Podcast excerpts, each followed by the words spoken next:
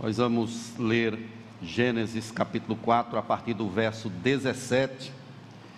Quero convidar para esse tempo de reflexão, palavra de Deus.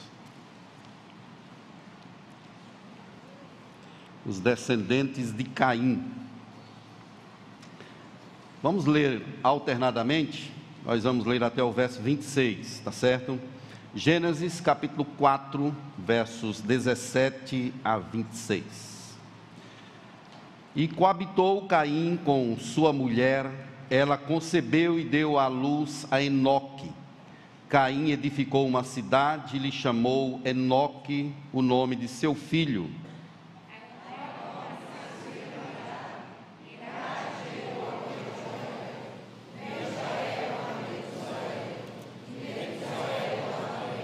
Lameque tomou para si duas esposas. O nome de uma era Ada e a outra se chamava Zilá.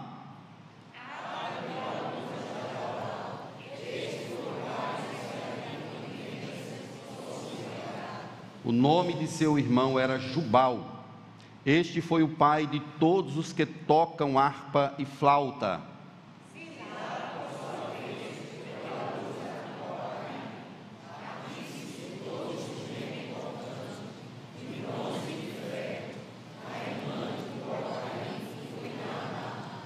E disse Lameque às suas esposas, Ada e Zilá: Ouve-me, vós, mulheres de Lameque, escutai o que passo a dizer-vos: Matei um homem porque ele me feriu, e um rapaz porque me pisou.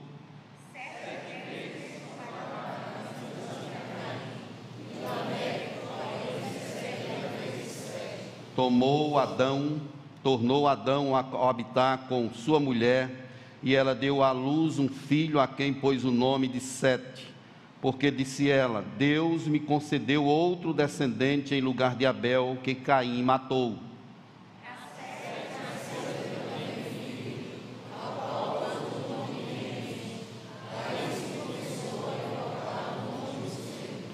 Amém. Vamos orar? Deus, lemos a tua palavra, sabemos que ela é viva e eficaz. Ninguém consegue entender a palavra do Senhor sem a capacitação do teu espírito.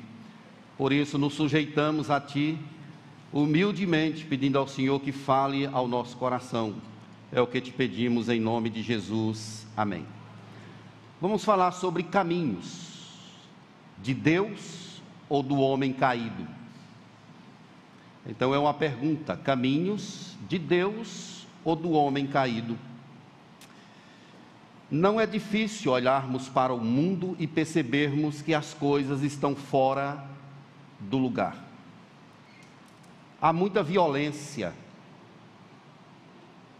e ela cresce assustadoramente. Um outro dia a gente viu nos jornais é, dois, um casal de namorados que iam saindo e de repente houve um assalto e aquela pessoa que estava assaltando atirou no rapaz de 20 anos e o matou. Há uma perversidade grandiosa estabelecida no mundo. Não são poucos os casos. Se fôssemos falar sobre isso, talvez né, faltasse-nos tempo para é, dizer o quanto de atrocidade tem acontecido no nosso mundo. Corrupção generalizada em todos os setores. Podemos afirmar que o mundo está polarizado em duas descendências. A descendência de Deus, o descendente da mulher, lá de Gênesis 3,15, e os descendentes da serpente, os descendentes de Satanás. Isso é bastante perceptível quando a gente observa a Bíblia à luz da história é bastante perceptível. Nós fazemos parte de uma descendência, ou de um lado ou de outro. Não tem escolha. Todos os homens, eles estão caminhando, estão em uma estrada, estão seguindo um rumo. E as coisas vão se deteriorando cada dia mais. É como se o mundo estivesse apodrecendo. E ninguém consegue conter. Não há como criar parâmetros sociais ou outras questões para conter o que acontece nesse mundo sem Deus. Então, essa é a nossa habitação, é a nossa terra, é o lugar onde Deus nos colocou. Nós pertencemos a Deus e somos chamados biblicamente para vivermos de conformidade com aquilo que Ele nos apresenta. Gênesis capítulo 1 e 2 mostra como Deus deu origem à vida. E Deus fez tudo e se agradou de tudo. Deus fez o homem, dito aí no capítulo 2, verso 7, um boneco de barro, soprou em suas narinas, e a partir de então ele passou a ser alma vivente ele passou a ter o fôlego de Deus, o homem e a mulher. Mas logo no capítulo 3, a gente percebe como as coisas se descaminharam. A imagem e semelhança de Deus no homem foi maculada por causa da queda de Adão e Eva. Uma serpente, um objeto sinistro, aparece no jardim de Deus talvez a prefiguração de um anjo caído. O fato é que ela chega lá e estranhamente começa a conversar com Eva. E engana Eva e Eva engana o seu marido. Eles caem em pecado. E essa queda contaminou tudo, em extensão e profundidade. Essa serpente, ela é identificada na Bíblia como sendo Satanás. Tanto João no Apocalipse como Paulo em 2 Coríntios, ele fala sobre essa questão. Por exemplo, em Apocalipse 12, verso 9, ele segurou o dragão, a antiga serpente, que é o diabo, Satanás, e o prendeu por mil anos. Então, essa serpente do Éden, ela está identificada como sendo Satanás.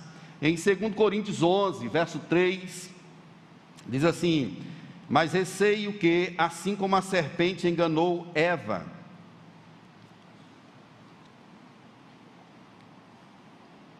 com a sua astúcia, assim também seja corrompida a vossa mente e se aparte da simplicidade e pureza devidas a Cristo.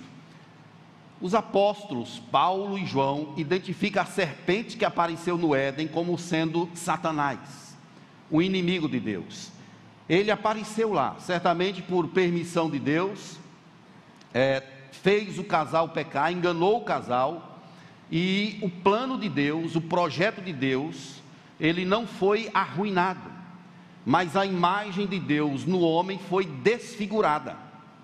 O pecado comprometeu os relacionamentos, o homem passou a se esconder, passou a ter medo, passou a culpar a esposa e a esposa culpar a serpente e virou uma, uma série de coisas ruins. O fato é que o cenário do capítulo 3 é um cenário de queda. Mas mesmo ali a gente já vê a graça de Deus, a ação de Deus, abençoando a vida do casal. O capítulo 3, verso 21 diz que Deus fez vestimenta de peles para Adão e sua mulher e os vestiu. Então, esse fato de Deus fazer vestimenta de peles já aponta para uma substituição. Um animal foi morto, verteu sangue, Deus tirou a pele desse animal e fez vestimentas para Adão e Eva. A vergonha deles fora coberta. O fato é que Deus está agindo ali com graça. Mas o capítulo 3, ele encerra dizendo que Deus expulsou o casal do seu paraíso. Isso aí está no verso 24: E expulsou o Senhor o homem, colocou querubins ao oriente do jardim, e o refugiu de uma espada que se revolvia para guardar o caminho da árvore da vida. Deus fez isso por um ato de proteção ao casal. Tudo isso é graça de Deus, é Deus manifestando a sua bondade com Adão e com Eva. O querubim com a espada reluzente significava agora que para o casal ter acesso ao templo, ou para o casal ter acesso à adoração, precisava de alguém que os levasse lá, precisava de um mediador, de alguém que lhe desse passagem. Sozinhos eles não podiam mais voltar. Isso é o anúncio de graça. E é nesse sentido que Deus ele anuncia o mediador, Jesus, que vem para levar o homem para esse lugar de adoração. Quando nós adentramos no capítulo 4, a gente percebe os filhos desse casal pecador. Eles têm filhos, vejam que a graça de Deus continua na vida deles. Mesmo estando em estado de pecados, de pecado, eles têm filhos. O nome de um é Abel e o outro é Caim. E é interessante que eles resolvem ofertar a Deus. Isso aqui é um culto, eles resolvem cultuar ao Senhor.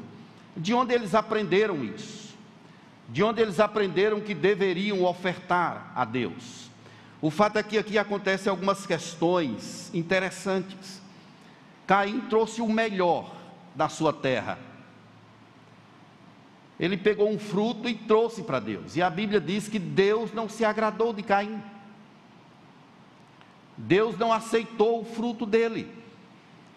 Ao passo que Abel, o verso 4 do capítulo 4 diz que ele tomou da primícia do seu rebanho e da gordura desse, agradou-se o Senhor de Abel e de sua oferta. Qual o segredo disso aqui? O que, que está implícito aqui nessa passagem? Por que, que Deus não aceitou a oferta de Caim? Algumas pessoas têm até pena de Caim. Ah, não, porque que Deus não aceitou a oferta de Caim? Caim fez o melhor, ele tentou fazer coisas boas, trazendo um fruto para Deus. Deus não aceitou aquilo que Caim trouxe. Por quê? O capítulo 4, verso 4, nos mostra que agradou-se o Senhor de Abel. Vejam que ele se agrada de Abel e depois da oferta. Primeiro Deus se agrada do adorador e depois da oferta. Abel, ele traz da primícia.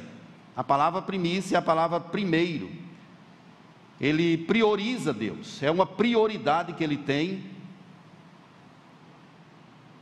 Ele entrega aquilo a Deus de todo o seu coração. E esse ato de Deus aceitar um e não aceitar outro provocou uma revolta no coração de Caim ele se irou, descaiu o semblante, é o que o texto fala aí. E ele arquitetou no seu coração um plano, mas vejam que Deus ainda continua tratando ele com graça, com misericórdia. Deus vai ao encontro dele no verso 5, 6 e diz assim: Por que andas irado e por que descaiu o teu semblante? Ou seja, aquilo que estava no coração de Caim estava perceptível no seu semblante. Ele já havia pensado, imaginado, arquitetado um plano para matar o seu irmão, movido por inveja. Por que, que Caim está fazendo isso? Porque ele é descendente da serpente. Isso vem lá de trás. Por que, que ele não consegue controlar essa ira, esse plano maquiavélico? Por que, que ele não tem esse domínio? Ele está agindo de conformidade à sua natureza. Deus aceitou a oferta de Abel, não é somente por causa de um animal, da gordura, é porque havia fé no coração de Abel. Quem diz isso é o texto de Hebreus 11, 4. Pela fé, Abel ofereceu a Deus mais excelente sacrifício do que Caim, pelo qual obteve testemunho de ser justo, tendo a aprovação de Deus quanto à sua oferta. Pela fé. Mas quem coloca essa fé no coração de Abel? Por que, que Abel tem fé e Caim não tem? É porque aqui em Gênesis nós temos o desfecho de duas descendências. Essas duas descendências, elas estão presentes no mundo hoje. É só a gente observar a Bíblia, a gente vai ver esse traço que apontam para essa realidade. É interessante que João, no, na primeira carta de João, capítulo 3, verso 12, João diz assim: era Caim, era do maligno e assassinou o seu irmão, porque as suas obras eram más e a de seu irmão justas. Então veja esse delineamento. Caim era do maligno, mas ele não era filho de Adão e Eva, como Abel. Aqui nós temos o traço de duas descendências. Isso acontece depois da queda, depois que eles são expulsos do paraíso. E Caim, então, ele assassina o seu irmão. É o primeiro homicídio que a gente tem no registro bíblico. É um irmão que mata outro. Ele leva o irmão até um campo, Abel inocente, e lá ele assassina o seu irmão. Mas vejam que Deus ele ainda vai ao encontro de Caim e diz assim: é, verso 9: Disse o Senhor a Caim: Onde está Abel, teu irmão? Veja a arrogância do descendente da serpente. Não sei. Mentira. Acaso sou eu tutor do meu irmão? Sou guardador do meu irmão? Ele é mentiroso, arrogante e insolente. Ele desdenha de Deus. Ele sabe que Deus conhece todas as coisas. Olha a expressão que Deus usa: Que fizeste? É a mesma expressão que Deus usa para os pais dele quando caem em pecado. Onde estás? Adão, o que foi que você fez? Deus está repetindo a expressão aqui. Que fizestes? A voz do sangue de teu irmão clama da terra a mim. Deus está dizendo que agora o pecado que Caim cometera, ele clama por uma sentença. O pecado não pode ficar impune. Então é isso que significa essa expressão. Quando Caim mata Abel, o sangue de Abel está clamando da terra a Deus. É como se esse sangue estivesse clamando agora por uma sentença, uma justiça. E Deus vai precisar efetivar essa justiça por causa da sua santidade, por causa da sua pessoa. Ele tem de executar agora um juízo. Então Deus passa a fazer isso. Deus chama Caim de maldito, verso 11. Maldito és por sobre a terra, cuja boca se abriu para receber as tuas mãos, das tuas mãos o sangue do teu irmão. E Deus amaldiçoa também o solo, quando você lavrar o solo, não te dará sua força e você vai ser fugitivo, errante pela terra.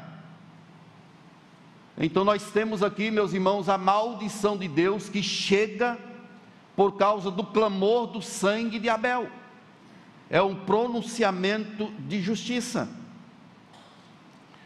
Como é que estes dois caminhos se manifestam?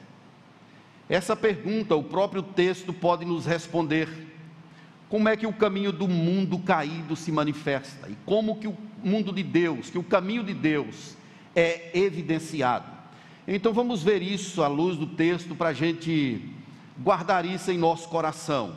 A primeira questão é que o caminho do mundo se evidencia na falta de sujeição à palavra de Deus. O caminho de, do mundo caído se evidencia na falta de sujeição à palavra de Deus. Isso é bem perceptível quando a gente começa a ler a partir do verso 13. A gente começa a perceber isso de forma bem clara. Caim ele começa a se desculpar. Ele começa a ter uma autojustiça. Ele não pede perdão a Deus, ele não reconhece o seu pecado. Mas ele é tomado por um descontrole irremediável. Ele não se sujeita aos parâmetros de Deus. A palavra de Deus é deixada de lado e ele agora passa a seguir o seu próprio rumo. É porque ele não obedece à lei de Deus que ele assassina o seu irmão.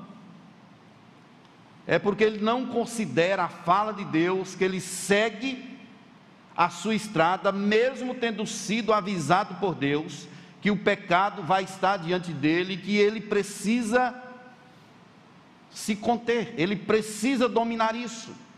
Mas ele não se sujeita à palavra de Deus de forma nenhuma. Esse é o descendente da serpente. A palavra de Deus é colocada de lado. Os caminhos de Deus não são considerados. A palavra de Deus é lida, mas não é obedecida. Não tem gente que sabe da verdade, que conhece tudo, mas que faz tudo ao contrário. É uma força que impera no coração e ela é incontrolável. Só o Espírito Santo tem poder para dominar essa estrada que leva à morte que o descendente da serpente está. Só o Espírito Santo para intervir. Vejam que o descendente da serpente, ele vai obliterando os caminhos de Deus, como se ele fosse revertendo aquilo que Deus quer e tomando estradas estranhas.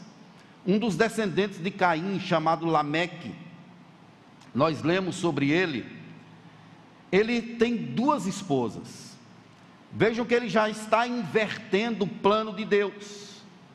Uma se chama Ada e a outra se chama Zilá. Esse não é o princípio da criação. A ordem estabelecida por Deus já está sendo subvertida aqui. Ele tem duas esposas. A palavra de Deus, o direcionamento de Deus está sendo deixado de lado é como agem os descendentes da serpente. Mas vejam que o texto vai mais além um pouco, e ele vai agora contar uma história às suas esposas. Se você percebeu aí na sua Bíblia, o verso número 23, ele tem uma espécie de recuo. É uma poesia na língua hebraica.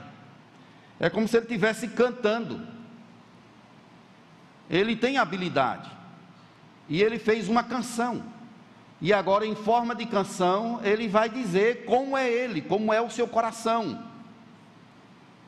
Essa repetição de que ele matou uma pessoa, depois outra, é uma forma hebraica de apontar para a perversidade do coração. Não são duas pessoas que ele mata, mas é o jeito que ele se comporta. Então veja, ele diz aí no verso 23: Olha, vocês me escutem, mulheres, Ada e Zilá Vós, mulheres de Lameque, escuta o que eu vou dizer a vocês. Matei um homem porque ele me feriu, e um rapaz porque me pisou. Ele está agindo de conformidade com a natureza que ele tem, ele desrespeita a palavra de Deus, ele não considera os caminhos do Senhor. Deus diz e ele não faz, ele não cumpre, ele não ama a Deus ele não quer seguir a estrada de Deus, e ele passa a se vangloriar daquilo que ele é, daquilo que ele faz, da perversidade que está no seu coração. Esse é Lameque, o descendente de Caim e também o descendente da serpente. Essa descendência ela é vista pelo desrespeito, por deixar a palavra de Deus de lado. Mas tem uma outra questão que esse texto nos ensina, é que essa descendência, ou esse caminho, é marcado pela tentativa de excluir Deus de tudo. Eles excluem Deus da sua vida. Se a gente voltar aí na Bíblia, a partir do verso 11, a gente vai ver bem claro isso. Eles fazem de tudo para tirar Deus de cena, para desconsiderar a Deus. Caim, ele, embora tendo sido avisado por Deus, ele vai morar numa terra chamada Nod. E agora ele vai procurar a sua própria justiça, o seu próprio caminho. Ele diz assim: Tamanho é o meu castigo que não posso suportá-lo.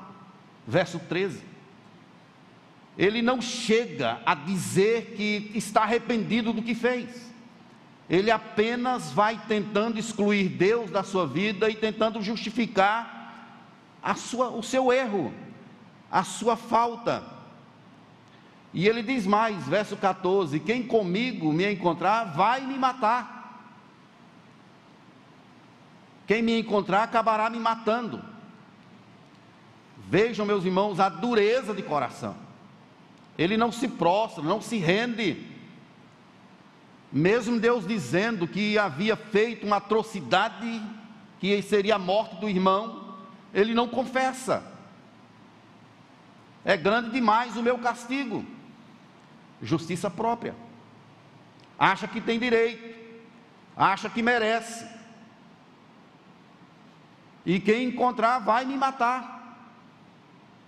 Ele quer a proteção de Deus, mas ele não ama Deus, ele quer excluir Deus da sua vida.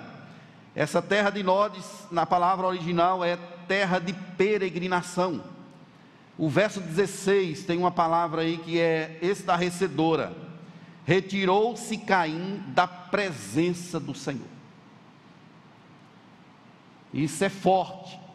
Retirou-se Caim da presença do Senhor é o descendente da serpente, que sai para viver a sua vida e que agora quer excluir Deus de tudo. Ele abraça a maldição que Deus lhe deu, mas ele não se arrepende, ele não pede perdão, ele não se volta para Deus. Mas Deus ainda o trata com graça. Deus ainda o trata com graça. Deus coloca um sinal nele. Vejam que Deus, mesmo no homem em estado de queda, de perdição, Deus continua agindo com benevolência com ele. Deus continua aplainando estradas para que a graça comum seja evidenciada na vida dele. Vejam como Lameque distorce a palavra de Deus. No capítulo 4, verso 15, Deus diz assim: Qualquer que matar Caim será vingado sete vezes. É Deus dizendo. Mas Lameque ele inverte isso. Capítulo 4, verso 24, ele disse assim: Sete vezes se tomará vingança a Caim, e setenta vezes sete se tomará vingança a Lameque. Ele amplia o que Deus está dizendo. Jesus ele vai reconstruir essa frase lá na frente, quando ele vai falar sobre perdão. Quantas vezes se perdoará um irmão? Sete vezes? Não, setenta vezes sete. Jesus faz a reconstrução disso de forma assertiva, bíblica, cheia de graça e apontando para o perdão que precisa haver no coração dos filhos de Deus. Meus irmãos, nós estamos em um mundo que tenta excluir Deus de tudo. Tem ciência, tem tecnologia para colocar na cabeça de um alfinete. O homem cresce, desenvolve, conquista, mas Deus está sendo colocado de lado. Não reconhece Deus como sendo detentor de toda a verdade, de todo conhecimento, aquele que é digno de honra, glória e louvor. O mundo exclui Deus. Deus está morto para essa sociedade que descende da serpente. Nós convivemos nessa polarização nos trabalhos, aonde a gente vai, e às vezes na própria igreja. Há uma dificuldade da gente entender que Deus, Ele nos tirou do mundo.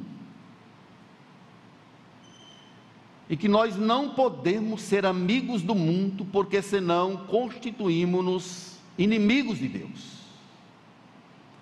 há uma diferença de quem é de Deus e quem não é de Deus. Há uma diferença. A forma como vivemos, a forma como agimos e reagimos, demonstra de que descendência nós somos. Quem é de Deus consegue controlar o pecado. Não é pela força da pessoa, é por causa da presença do Espírito Santo no coração. Quem é de Deus erra na vida. Mas daqui a pouco ele acerta de novo o passo e segue na estrada de Deus. Pode até se cansar e sentar, mas não vive em trevas. Porque o Espírito Santo é uma força grandiosa que opera no coração do povo de Deus, impelindo esse povo a amar as coisas de Deus.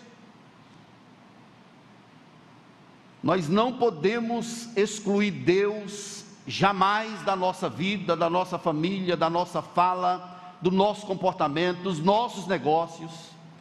Deus precisa estar presente. Como é que você se comporta lá no seu trabalho, na sua empresa? Como é que você trata as pessoas? Como é que você lida com o dinheiro? Como é que você lida com a família? Como é que você lida com os irmãos?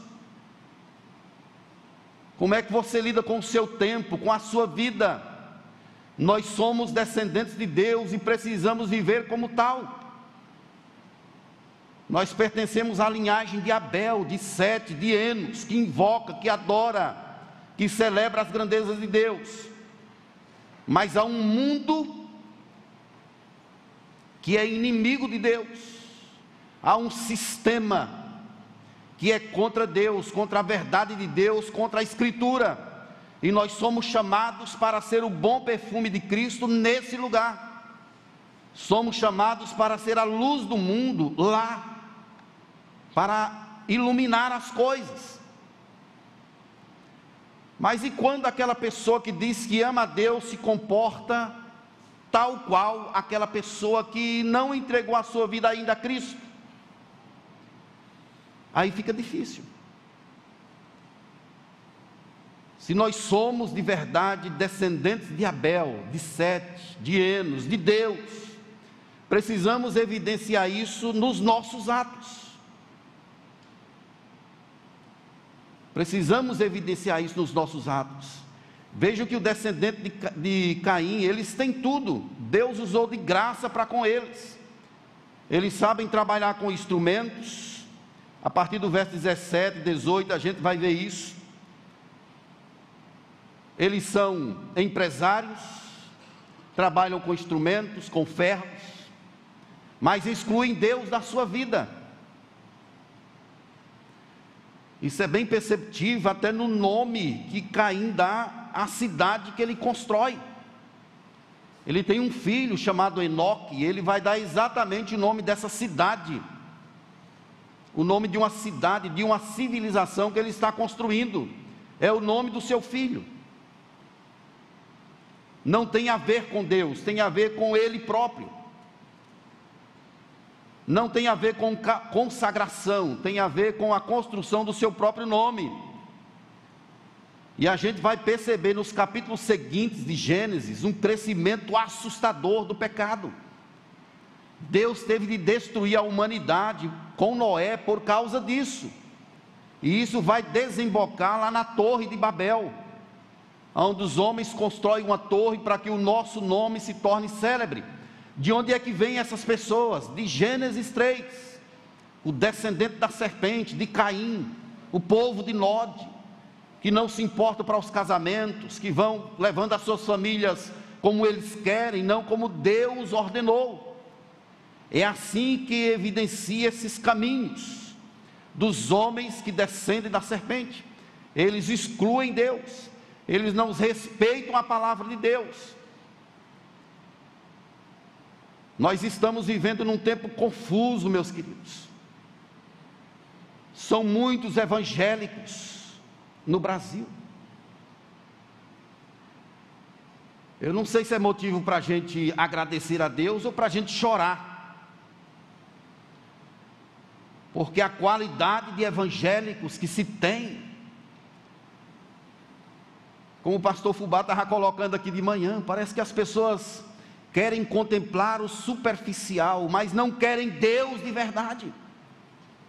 Não se aproximam, não amam, não se entregam, não querem viver o Evangelho, querem as benesses, os milagres. Mas se a coisa apertar, não fica, porque não tem raiz, não tem amor, não há comprometimento. É um evangelho com quilômetros de distância e um centímetro de profundidade. Nós não conhecemos a palavra, não conhecemos a Deus. É o tipo de evangélico que se tem nesses dias, meus irmãos. Nós que estamos aqui nessa tarde, eu quero convidar você para repensar a sua vida cristã. Se você está na estrada de Deus, se aprofunde nesse relacionamento, queira mais a Deus, queira usufruir mais da glória dEle, da grandeza dEle, não se contente, vá além, vamos além, vamos buscá-lo com todo o nosso ser. Você sabe o que precisa ser mudado na sua vida. Você sabe o que você está fazendo, que está desagradando o coração de Deus. Você sabe aquilo que se passa em sua mente. Haja como homem de Deus, como uma mulher de Deus, como serva de Deus, como servo de Deus. Você é filho da luz, é descendente de Abel, de Enos, de Sete faz parte do povo que adora, que celebra, que glorifica a Deus. Não podemos, meus irmãos, prescindir dos parâmetros que Deus estabeleceu para a nossa vida. Vejam que esse texto nos mostra que o caminho de Deus se evidencia em graça e bondade. Deus é bom, é isso que a gente percebe aqui, quando a gente lê essas palavras o verso de número 25, ele mostra essa bondade de Deus, tornou Adão a coabitar com a sua mulher, e ela deu à luz um filho, a quem pôs o nome de Sete. Veja a graça de Deus se manifestando aqui.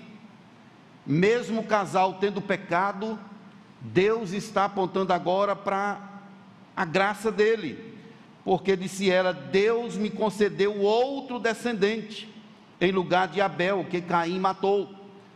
Quando Caim nasceu, Eva disse: Eu adquiri, eu adquiri um varão. Eu adquiri um varão, mas agora ela muda o tom e diz que Deus me concedeu outro descendente. Veja o que ela está fazendo a conexão aqui com Gênesis 3,15. Isso aqui é a manifestação da aliança de Deus, é a graça de Deus que está sendo mostrada aqui. Porque Gênesis 3,15 tem uma promessa: o descendente da mulher vai esmagar a cabeça da serpente. Mas quando Caim matou Abel, é como se aquilo tivesse arruinado. O plano de Deus falhou, entre aspas. Mas agora, quando Deus concede um outro descendente, a esperança raiou. Nasceu agora ela vai ter continuidade. Isso vai ser levado a efeito agora pelo projeto, pelo plano de Deus. Esse nascimento de Sete vai desembocar lá na frente no nascimento de Jesus. É sobre isso, sobre esse descendente que esse texto está fazendo, falando aqui. É a graça de Deus que está presente e ela é bem perceptível. Deus cuidou de Caim, mesmo ele sem merecer. Deus permitiu o desenvolvimento de habilidades que são apontadas aí para a graça comum do Senhor. Deus permitiu o matrimônio e abençoou ainda os homens com fecundidade. Filhos nasciam, isso é graça, é bondade do Senhor. Queridos, a gente tem dois tipos de graça: é uma graça comum, que é dada a todo homem, o sol nasce para todos, a chuva é para todos, o casamento é para todos, a bênção de Deus está sobre toda a humanidade. Mas existe uma graça especial. Essa graça especial, ela é oriunda de um cuidado também especial de Deus com os homens que por ele foram vistos antes da fundação do mundo. são chamados para adorar o Senhor. São os descendentes de Deus. O povo que está sendo reunido de todas as dispensações. Esse povo é alvo da graça e bondade de Deus de forma especial. Nós estamos, nós fazemos parte desse povo. Amém, igreja? Nós somos parte desse povo que não encontrou a Deus, mas que foi encontrado por Deus, foi trazido por Deus, foi tocado por Deus, foi chamado pelo Senhor. Isso é bem perceptível quando a gente lê Romanos 9. Deus diz que amou a Jacó e odiou a Esaú esse delineamento de Deus, ele é a marca da Escritura. Tem um povo que é tratado por Deus de forma especial. Um povo que não merece, mas que é alvo da vontade do Senhor. Mas mesmo assim, Deus trata a sua criação de forma graciosa. Tem pessoas que não fazem parte das ovelhas de Cristo ainda, mas que são abençoadas profundamente com o dom da riqueza. Grandes administradores, grandes professores, grandes empresários, pessoas que constituem famílias que são lindas. A gente conhece pessoas que não adoram a Deus, mas que têm famílias abençoadas, filhos prósperos, mas o segmento da Escritura não é sobre essa prosperidade humana.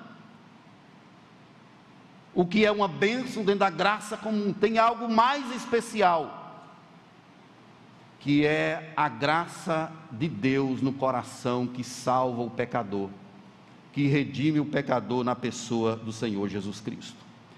Sete teve um filho, disse o verso 26.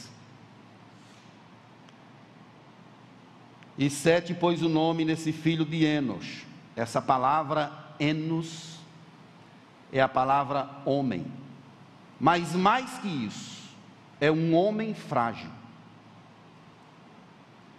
Mas por que isso? Por que, que esse texto está apontando para esse homem que nasce de forma frágil?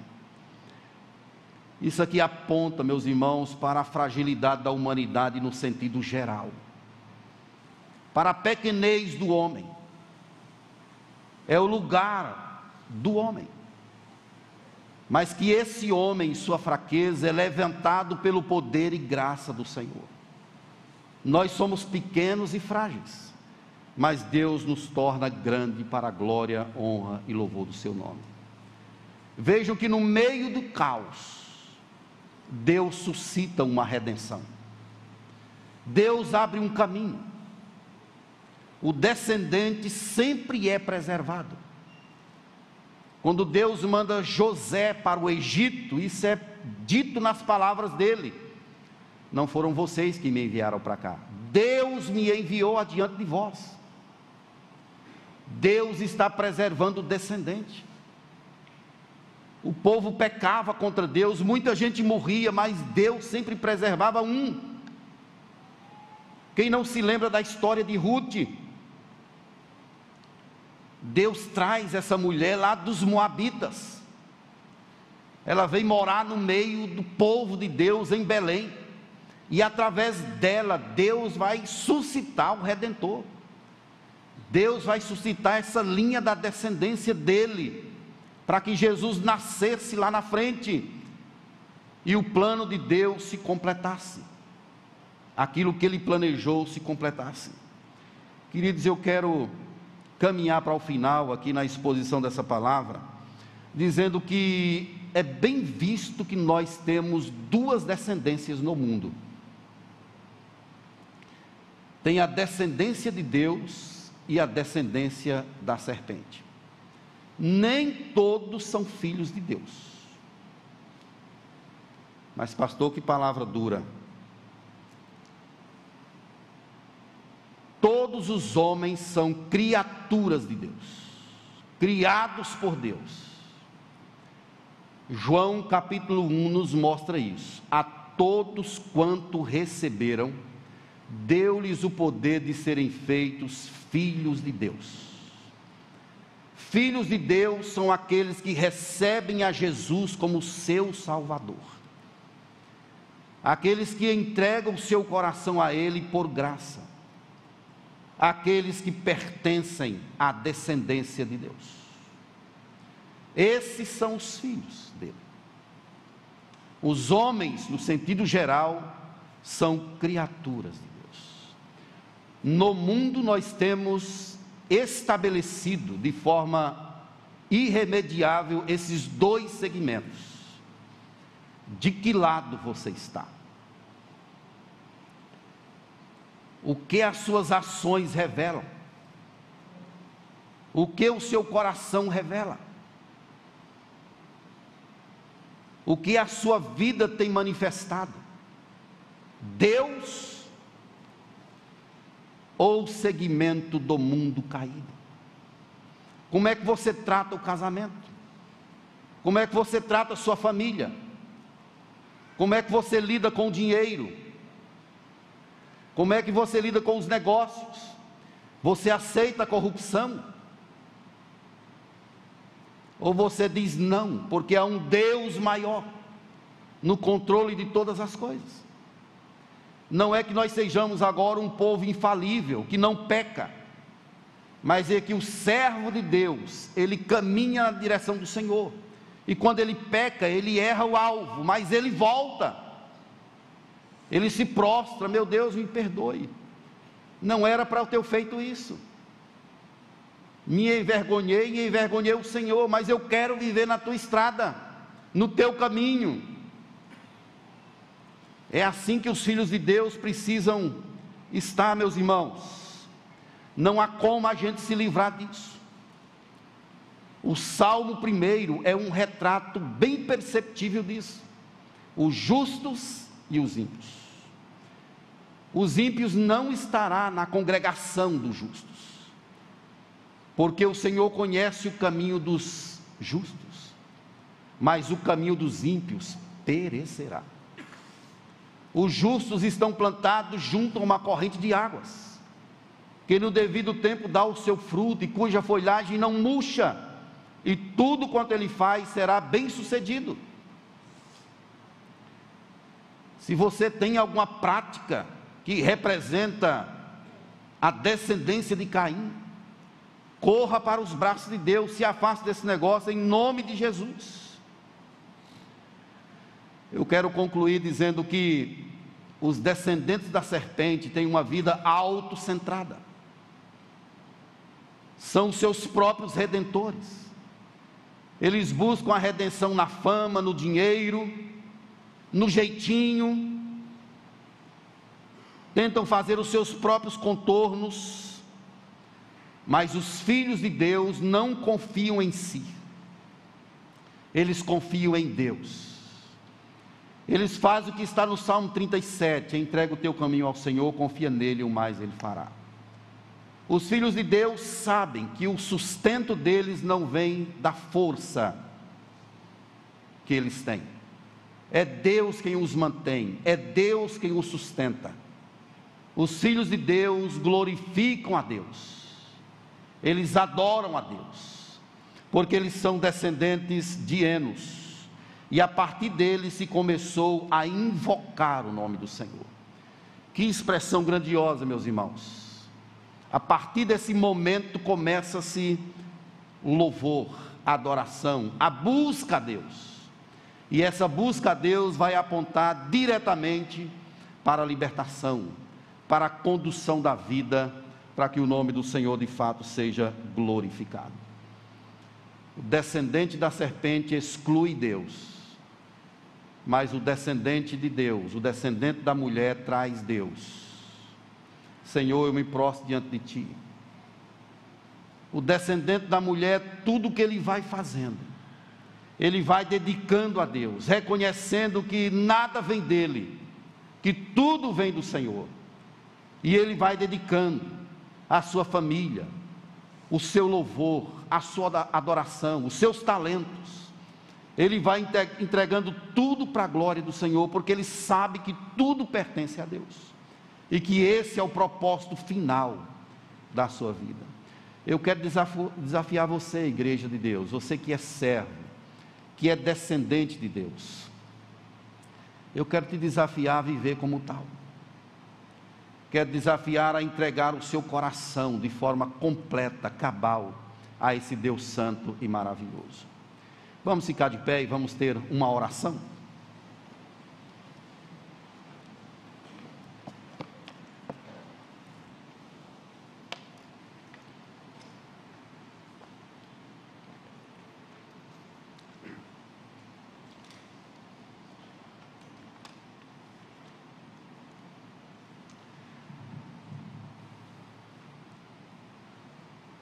Feche os seus olhos.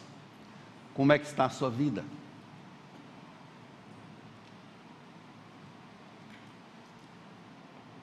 Como é que estão os seus atos? A sua vida tem manifestado de verdade que você é um filho de Deus? Onde é que precisa ser consertado? O que que precisa ser trabalhado na sua vida? O que que você precisa deixar de fazer? Deixar de praticar?